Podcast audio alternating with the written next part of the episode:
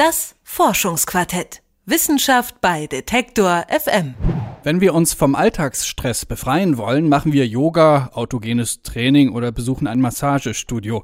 Danach fühlen wir uns gestärkt und erfrischt. Was uns aus dem stressigen Alltag befreit, kann psychisch Kranken den Weg aus ihrer Krankheit ebnen. Das aus dem Buddhismus stammende Achtsamkeitskonzept verbreitet sich zunehmend im Arbeitsfeld von Psychotherapeuten.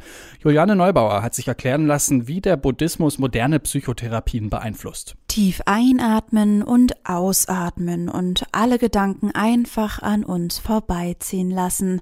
Das ist leichter gesagt als getan. Wir verlieren zunehmend die innere Ruhe, achten seltener auf die Zeichen, die unser Körper uns gibt.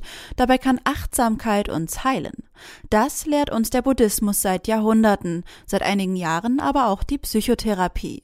Annette Kersting leitet die Klinik für Psychotherapie in Leipzig und hat mit dem Achtsamkeitskonzept in ihren Therapien viele Erfahrungen gesammelt.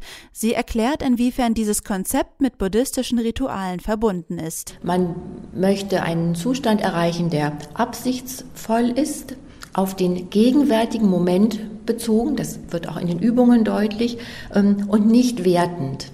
Und das ist das eigentliche Element, also das eigentliche Element der Achtsamkeit, das von der Meditation und dem Buddhismus letztlich entlehnt wurde. In Schulungen und Seminaren fiel Kersting immer wieder auf, dass wir der Achtsamkeit heutzutage eher wenig Aufmerksamkeit geben. In diesen Achtsamkeitsschulungen wird auch deutlich, dass es vielen Menschen ganz schwer fällt, nicht über etwas Konkretes nachzudenken, sondern diese Übungen, die mit der Achtsamkeit zu tun haben, überhaupt erstmal zu erlernen, weil das, das ist ein, ein Zustand, ähm, der uns so im, im Alltag oft ganz fremd ist. Dabei spielen meditative Übungen eine Schlüsselrolle.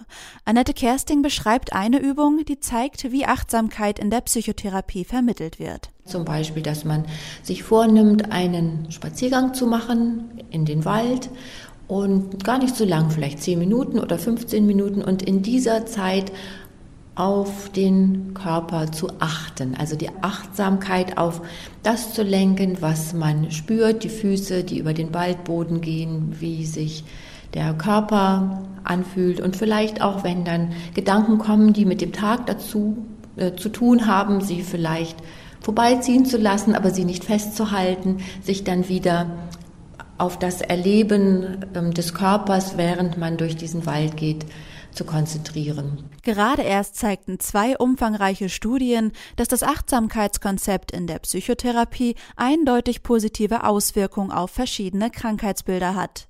Neben Essgestörten profitieren vor allem Schmerzpatienten und unter Depression leidende Menschen von der Arbeit an ihrer Achtsamkeit. Für alle psychischen Erkrankungen werden die gleichen Übungen ausprobiert, erklärt Annette Kersting. Grundsätzlich gibt es keine spezifischen Übungen für spezifische Krankheitsbilder, sondern man versucht eben alle Sinne mit diesem Achtsamkeitskonzept zu erreichen. Die Übung aus dem Konzept empfiehlt Annette Kersting auch gesunden Menschen, denn sie wirken präventiv, um Seele und Geist zu entlasten. Denn die Gefahr einer psychischen Überforderung ist heute besonders hoch. Es ist sicher so, dass mit den immer schneller werdenden Medien und der ja auch immer zunehmenden Verfügbarkeit die Achtsamkeitsfokussierung ein Gegenpol darstellt. So, und ähm, es ist vermutlich auch kein Zufall, dass in den letzten 10, 20 Jahren dieses Konzept zunehmend Zulauf bekommen hat, zumal es ja auch etwas ist, was sich wirklich sehr gut auch in den Alltag integrieren lässt. Man müsse kein Buddhist werden, um die Achtsamkeitsübung wirksam durchzuführen, witzelt Psychotherapeutin Annette Kersting. Aber man sollte offen dafür sein, in seinen Körper hineinzuhören. Das Forschungsquartett. Wissenschaft bei Detektor FM.